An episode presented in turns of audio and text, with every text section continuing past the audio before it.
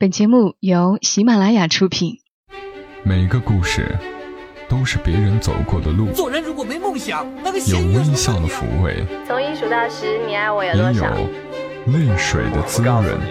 默默到来，故事如你。默默到来，故事如你。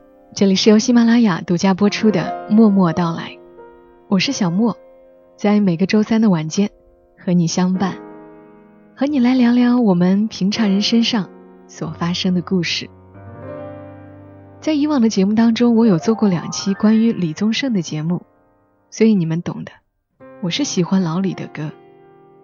昨天晚上看了会儿中国新歌声的重播，有一个五十七岁的选手关灵芝，他就唱了一首李宗盛的《给自己的歌》，唱得非常的戳心，以至于到此刻我也觉得那些旋律、那些歌词都还在脑海里转。岁月让人老了容颜，却也留下故事，经历也是财富。所以，五十七岁的关灵芝能够把这首歌唱得像醇厚的酒，温润但又后劲十足。于是，小莫今天就做了回标题党，把这期节目起名为“想得却不可得，你奈人生何”。这是给自己的歌这首歌当中的第一句。当然，这首歌每一句都经典，我念一点给你们听：“想得却不可得，你奈人生何？该舍的舍不得。”只顾着跟往事瞎扯，等你发现时间是贼了，他早已偷光你的选择。好吧，今天要和你讲的这个故事，跟这几句歌词挺搭的。等你发现时间是贼了，他早已偷光你的选择。想得却不可得，你奈人生何？会是一个什么样的故事呢？今晚要和你分享的故事，其实名字叫。妈妈那年没有离婚，作者张朵朵，收录在她早前出版的书《当我们变理智，如何谈爱情》这本书，你们已经不陌生了。它里面每个故事都值得分享。如果你喜欢，我希望你能够去把书买来看一看。念了这么多朵朵的故事，我也希望我能够帮他卖几本书啊。故事很长，接下来的时间，我慢慢讲给你们听。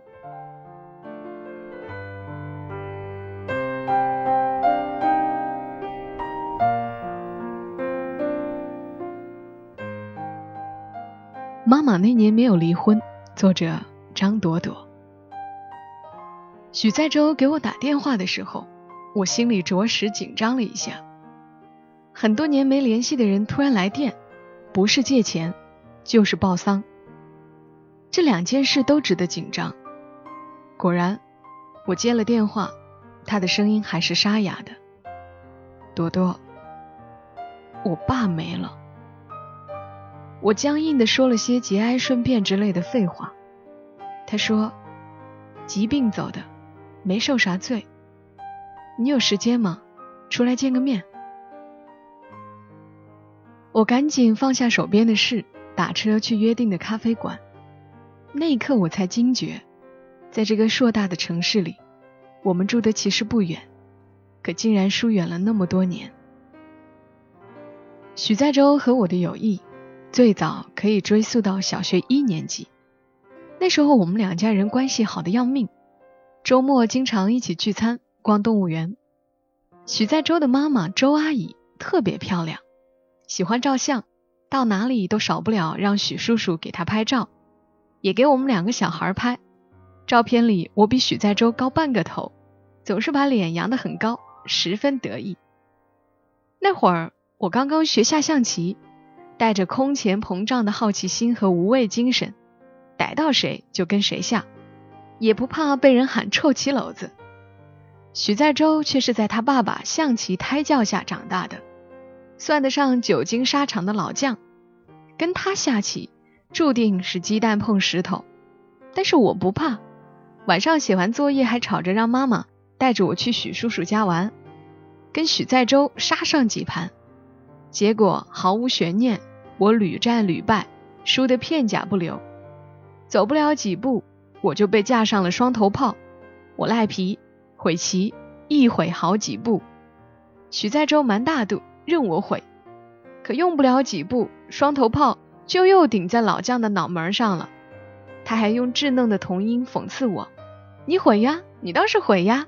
我只用一招就可以打败你，你就可以和这棋盘融为一体了。”我找回自尊的方式就是推开象棋棋盘，找出他家的跳棋，这个我拿手，打记事起就会了。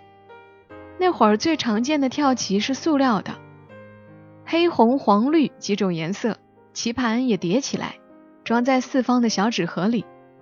许叔叔是特别细致的人，家里的棋盘是用玻璃裱起来的，端端正正摆在桌子上，小孩子玩起来方便。又不至于因为棋盘起褶皱而翻倒棋子。跳棋是我强项，许在洲不如我，连输三盘之后，他的大男子主义泛滥了。第四盘尚未结束，胜负已见分晓，他抬手啪的一下把棋子打飞，彩色的塑料跳棋哗啦啦跳到地板上、桌子底下。任性如此，许叔叔也没发脾气，只是轻轻喝了一声：“许在洲。”玩得起，输得起，不许这么没规矩。然后弯下腰去捡棋子。许叔叔是我记忆里第一个称得上温柔的男人，瘦高个，高鼻梁，短发尽然，眉目长得很清秀，衬衣领子洁白，总是翻在鸡心领毛衣的领口外面。他从来不大声讲话，对小孩子的要求通常都说好。他是小学老师，教语文，少不了让我和许在洲背唐诗，也会教我们俩背《红楼梦》里的诗词。我背得快，他就会拍拍我的脑袋说：“小姑娘真聪明。”手心抚过我头顶的那一刻，我觉得他要是我爸爸就好了。我爸是大老粗，对我从来都没有什么亲密的举动，也没有夸赞和奖励。只会在我考不进前三名的时候冲我吼，而许叔叔从来不对许在洲吼。许在洲考过他们班倒数第十，那么温柔的许叔叔，一转眼就没了。到了咖啡馆，许在洲已经在那里等我了。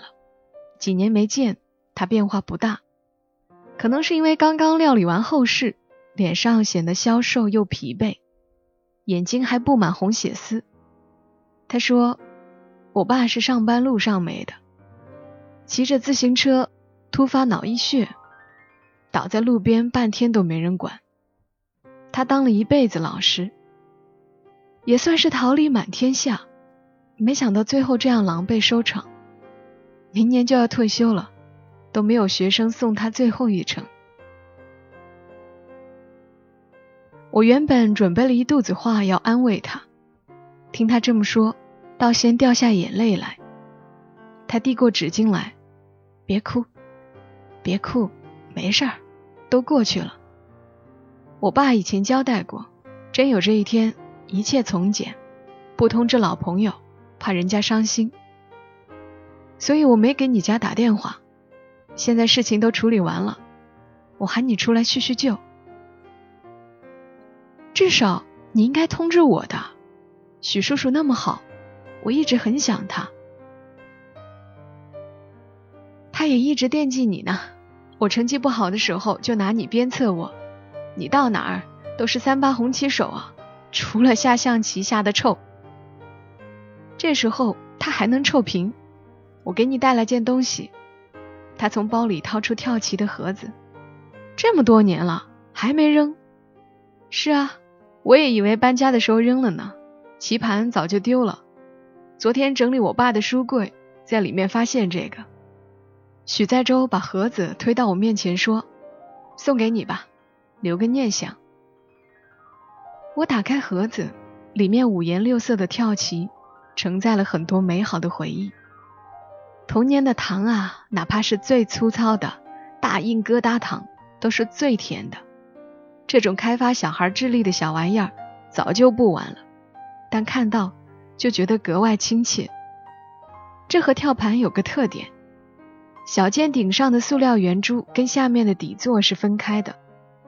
那次许在洲舒淇发脾气，把棋子丢了一地，有一粒圆珠掉了，怎么都找不到，所以这盒跳棋成了独一无二的。许在洲说：“朵朵，咱们都这个岁数了，又有交情，很多事都可以聊吧。”我说：“可以呀，什么事儿？”许在洲说：“你觉不觉得，其实倒退很多年，你妈妈是有可能成为我妈妈的？”他叹了口气：“我爸人都走了，说这些都没用。可是我看到这盒跳棋，就想到很多事儿。这些年我爸过得并不好，有很重的心病。我知道你妈妈也受了不少罪。要是他们当年能在一起。”说不定都能很幸福。和许在周聊完，我就直接坐车回家看妈妈，没有特别的原因，就是很想她。妈妈看到我，好像看到天神下凡一样，高兴的说：“哎呦，大忙人，怎么这么好？招呼都不打就回来给妈送惊喜。”然后又紧张起来。不会是跟你老公吵架回娘家哭来了吧？我说不是，鼓足了勇气，决定快刀斩乱麻。妈，我见许在周了，他爸没了。妈妈顿时愣了，嘴巴张得好大，半天才说出一句：“什么时候的事儿？”就前几天，疾病。刚处理完后事，我也是刚知道。许在洲怕你伤心，没通知你。他这么快就没了呀？我妈开始满屋子漫无目的的乱走，嘴上问我：“你渴不渴？饿不饿？晚上住下吗？明天上班吗？最近累不累？”我说：“妈，其实你还是很挂念许叔叔的吧？”我妈像上了发条的机器人一样，在屋子里晃了好一会儿，才一屁股坐在沙发上。真是太突然了，做梦都想不到他这么快就没了。然后就自言自语：“那么好的人，说没就没了。”许在洲说的没错，那个时候我们太小、太傻，什么都不懂。即使是现在。若不是他启发我，我还是没有深究当年的妈妈和许叔叔有怎样的情谊。他们具体怎样认识的，我都不是很清楚。恍惚就记得有一天百货大楼玩具组工作的妈妈下班回来后说：“今天遇到一个顾客，给儿子买玩具冲锋枪，真是细心啊！玩具的材质、配件一样一样问的仔细。”生怕小孩子玩了不安全，这么细心的爸爸，我还是第一次遇到。从那之后，那个细心的爸爸就经常带着儿子去买玩具，然后我就认识了许在洲，就像是擦开了一面蒙尘已久的玻璃，陈年往事一幕幕在眼前浮现，前所未有的清晰。我说：“妈，我都这么大了。”什么事儿你都不用瞒我。你当年认识许叔叔的年纪，跟我现在差不多。我知道你跟我爸在一起并不开心，遇到许叔叔，动情了吧？老妈知道我讲话一向放肆，但他没料到我放肆到了这个程度。他像是受了惊吓似的，重重的在我胳膊上拍了一巴掌：“别乱说。”小孩子懂什么？我不是小孩啦，顶多是个反应迟钝的已婚妇女。你看昼颜的时候哭得稀里哗啦的，我真该早想到许叔叔身上去。提到电视剧，我妈来了劲头。我们那个时候可没那么大胆子，什么动情不动情的，已经结婚了，有孩子了，哪儿敢想那么多？我就是觉得。老妈想了半天，唉了一声：“哎，我就是觉得有那么体贴的丈夫，也许会很幸福吧。让我回忆那个时期的爸爸，真的不如许叔叔来的亲切。他永远都在加班出差，回家来跟我也没什么话讲，问的最多的是考试考得怎么样。若是考得好，就说还行，下次继续努力；若是考得不好，他顿时横眉立目，问我到底哪里跟不上。我跟得上，真的跟得上，只是马虎。偶尔还会在卷子上漏掉五五二十五的五。有一次因为这样的错误，我数学考了九十五分。我爸让我对着墙壁抽了自己两个嘴巴，下次绝不允许再犯。我爸一直有当兵的心愿未了，于是在自己家当起了将军，拿我当小兵训练。他对我是这样严厉的态度，对我妈也是。我妈在百货大楼上班，俗称站柜台的。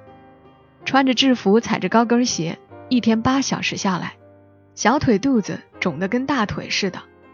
但是下班回到家，还得做饭做菜，照顾我，伺候我爸，一刻不得闲。菜咸了会挨骂，汤淡了会挨骂，饺子煮破了，我爸就不吃了，让倒掉。那时候妈妈没少抱着我掉眼泪，她戴眼镜，眼泪滴在眼镜上面。什么都看不到了，只是哭，一句话都不说。班上有同学的爸妈离婚了，我跟我妈说：“妈，你也离婚吧，我爸一点都不好。”我妈哭得更凶，却说不行。细细回想起来，跟许叔叔一家来往的那段日子，妈妈笑容最多。可是我们两家是怎么断了联系的呢？想不起来了。难道是我记忆出了偏差，根本就没有过那么甜蜜的时光？可相册里分明有我和许在洲的照片。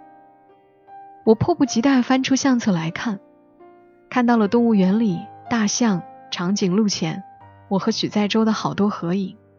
我高出他半个头，笑得狡猾奸诈。看到了许叔叔正在用一根胡萝卜喂梅花鹿，看到了妈妈。穿着黑色的呢子大衣，跟穿着红色棉服的周阿姨站在干枯的喷泉前面的合影。我只是没看到我爸。记忆真的骗了我，童年的那块糖疙瘩再含到嘴里，其实没有那么甜。那些两家人和睦相处、一起聚会的景象，也都是我臆想出来的。爸爸从来没有参与到我们的玩乐中。我和妈妈像两个乞爱的人，在另外一个和睦的家庭里，寻找一丝温暖的慰藉。这慰藉，如今回味起来，却寒冷到心里。在那个物质生活相对贫瘠的年代里，所有人都觉得能赚钱养家的男人就是最好的，没有人顾及女人和孩子。除了钱之外，还需要很多更温柔的东西，比如说尊重，比如说呵护。也许今天依旧。我问妈：“为什么不再跟许叔叔家来往了？”妈妈说：“没有明确说不来往，就是我总带你出去玩。后来邻居经常传闲话，传到了你爸耳朵里。你爸是粗人，这种事儿上面可不粗。他对我说：不许再带你出去玩了，尤其不许跟许叔叔来往。如果我不听。”他就去许叔叔的学校搞臭他。再有许家的消息是，我已经上六年级了。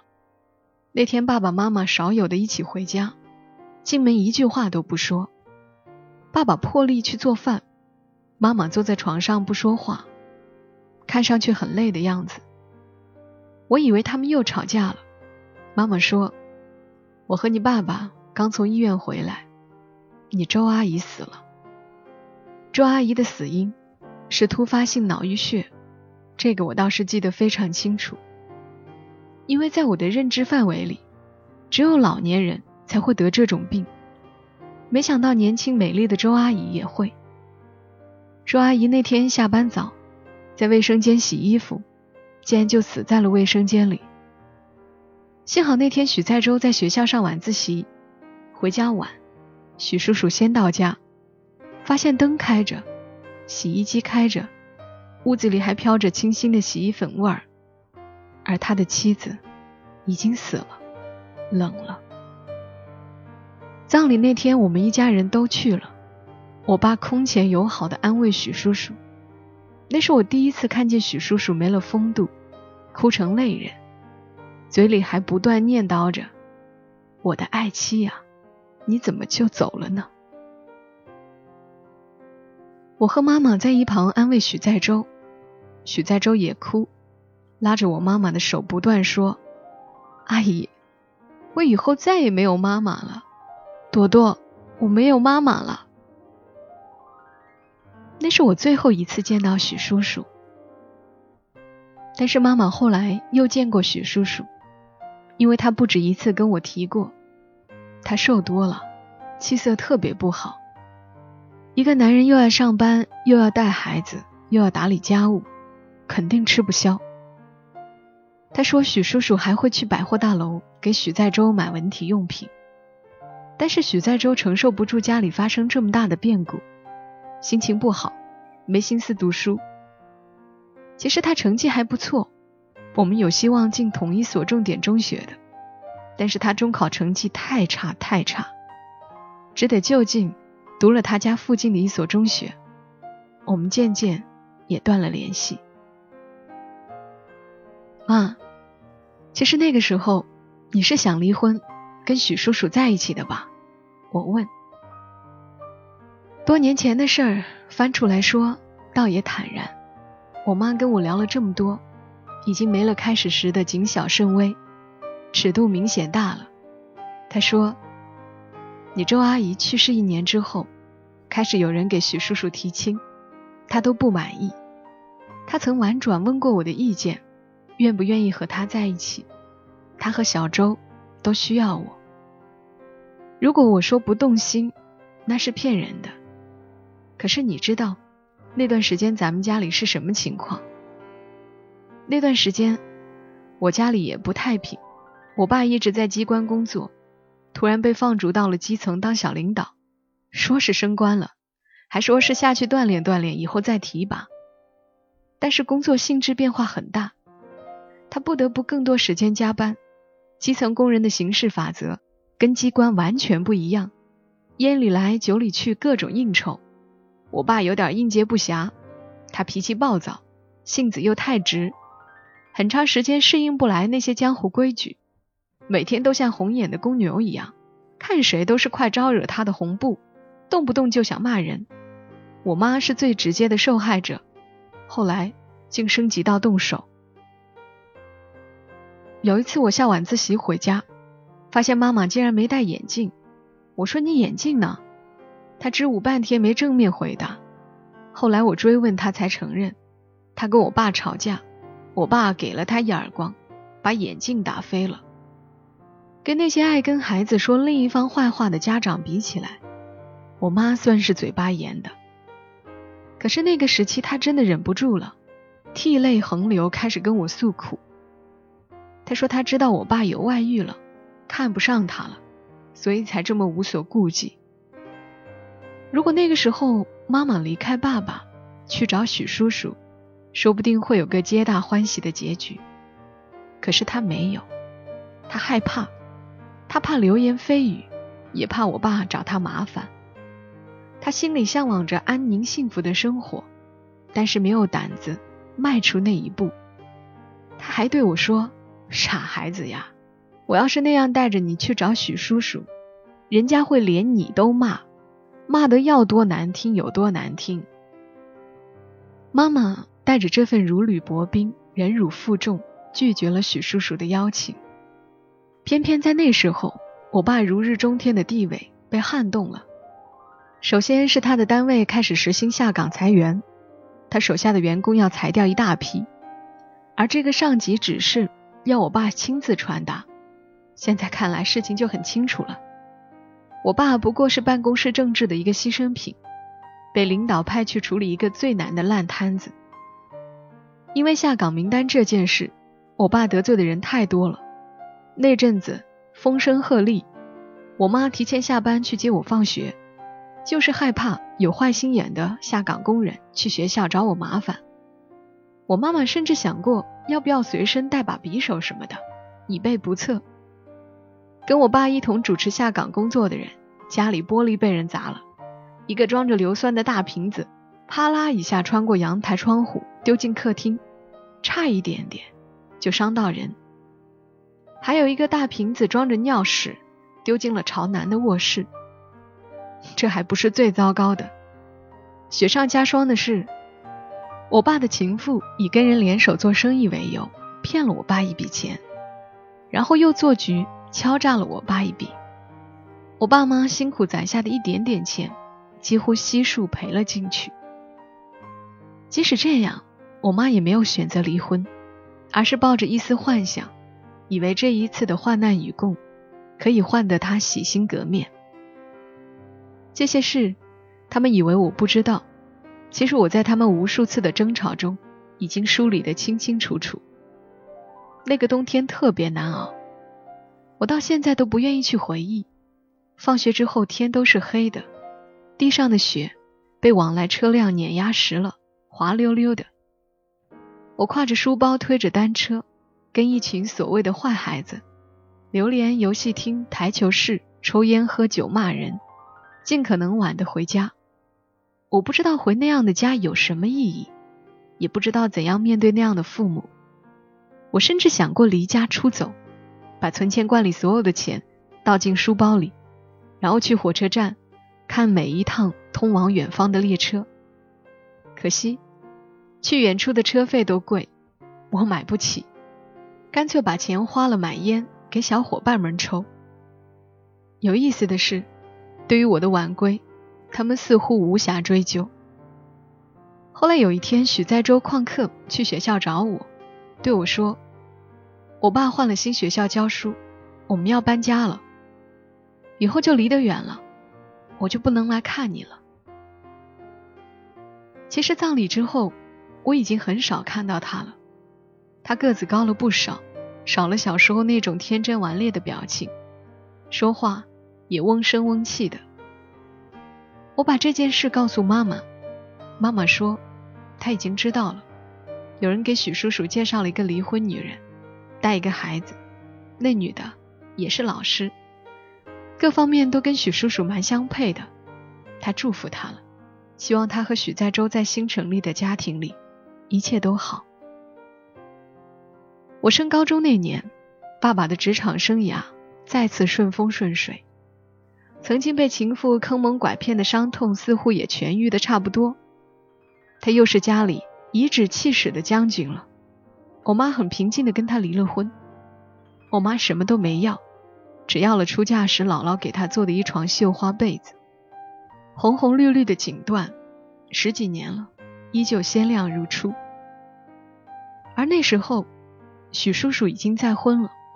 许在洲给我写过两封信，他说他不喜欢那个后妈，不喜欢那个刁钻的妹妹。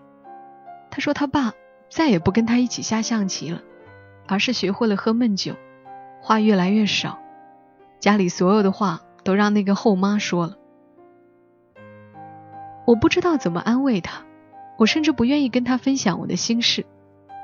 当时我的心里只有一件事：努力读书。考最远的学校，以后再不回家。现在我和我妈坐在沙发上，翻着旧照片，像两姐妹一样说这些旧事，挺坦然的。离婚之后，妈妈着实过了一段很苦的日子，找房子、挣钱，顶住各种压力。后来她从百货大楼离职出来，跟人合作生意。各种辛酸苦楚，数不胜数。不过好在苦尽甘来，他向往的平静的日子终于到了。要不是听到许叔叔的噩耗，要不是跟许在周见了面，我几乎已经完全想不起来这些陈芝麻烂谷子。也许人真的会选择性失忆吧，那些不开心、不美好的事情，自动被屏蔽到不易被发现的角落，这样。才能腾出更多的地方接纳开心和美好的事儿。几年前我出门办事，在火车站偶遇出差归来的许在洲。他继承了许叔叔的瘦高个和清曲，面貌更像他妈妈，算是个美男子了。跟一年级时矮我半个头的猴崽子判若两人。匆匆见了一面，留了电话号码，才知道他已经成了家，各方面也都还不错。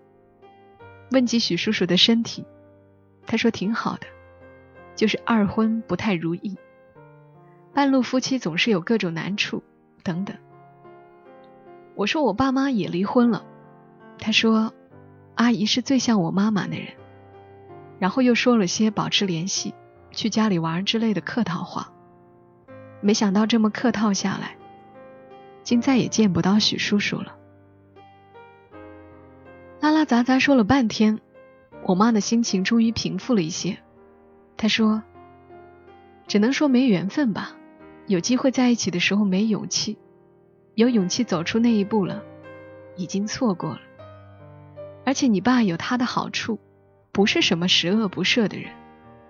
我知道你一直对你爸有意见。”也对我有意见，虽然你没说，但是妈清楚，你觉得我窝囊。可是我真的不能在那个时候那样的情况下丢下你爸不管呀。你们这代人什么东西坏了就讲扔了换新的，我们那代人缝缝补补习惯了，舍不得丢。我年纪轻轻就嫁给他，那时候什么都不懂，他对我真的是不错。我们谈恋爱的时候。我妈像少女一样竟然羞涩了。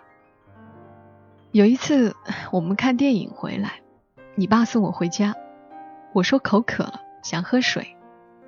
那时候也没有卖水的那一说，喝水就街边的自来水管子。我爸说水凉，不让我喝，然后自己含了一口，嘴对嘴喂给我了。我想，这样的人也许会对我好一辈子吧。我也要对他好一辈子。这是我妈第一次对我讲她和爸爸恋爱的故事，第一次像言情小说一样的恋爱故事。这一刻，好像他十几年受到的委屈和怨气都烟消云散，不曾存在一般。那段相爱相杀、残破不堪的婚姻是毒药，而那大海捞针出来的一点点甜蜜。就像药引子，骗着他吃了那么多苦。我不知道该说他天真还是傻。或许每个女人在许愿的时候，都不曾发觉愿望本身的虚幻性。我说：“那许叔叔呢？你心里终究是有他的吧？”妈妈说：“我不敢有啊！哎呀，你够了。”都说了这么多了，还藏着掖着，有什么不敢有的？人都没了。我说完，才觉得自己失言了，自觉的闭了嘴。妈妈叹气说：“唉，其实算起来，见到你许叔叔的次数是数得过来的，但是每一次我都记得清清楚楚。有一回，你和小周一起下棋，把棋子弄了一地，我和你许叔叔一起猫腰在地上捡。”他的手碰到了我的手，就那么一下，真的是又害怕又激动，我心脏跳的呀，现在都没忘。我妈摘下眼镜，擦了一下眼角，又把眼镜戴上。哎，跟你说这些干啥？你又该笑我老不正经了。我在包里拿出了那盒跳棋，递给他，妈妈。留个念想吧，许叔叔的心里一直有你。妈妈接过那盒跳棋，哭了。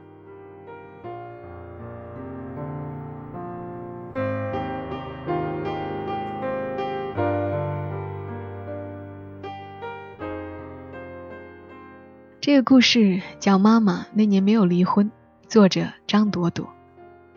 张朵朵写这个故事。真的写得好，你都想不到前面那盒跳棋，原来在后面是有呼应的，是有故事的。感谢张朵朵为我们写下这样的故事，也感谢你的收听。说起来，今天的节目也不算标题党。有时候我们就想要宁静安稳的生活，却并不是那么容易的一件事情。想得却不可得，你耐人生何？好啦，愿大家遇到对的人，愿你的生活一切都好。今晚节目陪伴你到这儿，欢迎你关注小莫的新浪微博小莫幺二七幺二七，同时默默到来的公众号也是默默到来的全拼再加一横。我们下期声音再会，小莫在长沙跟你说晚安。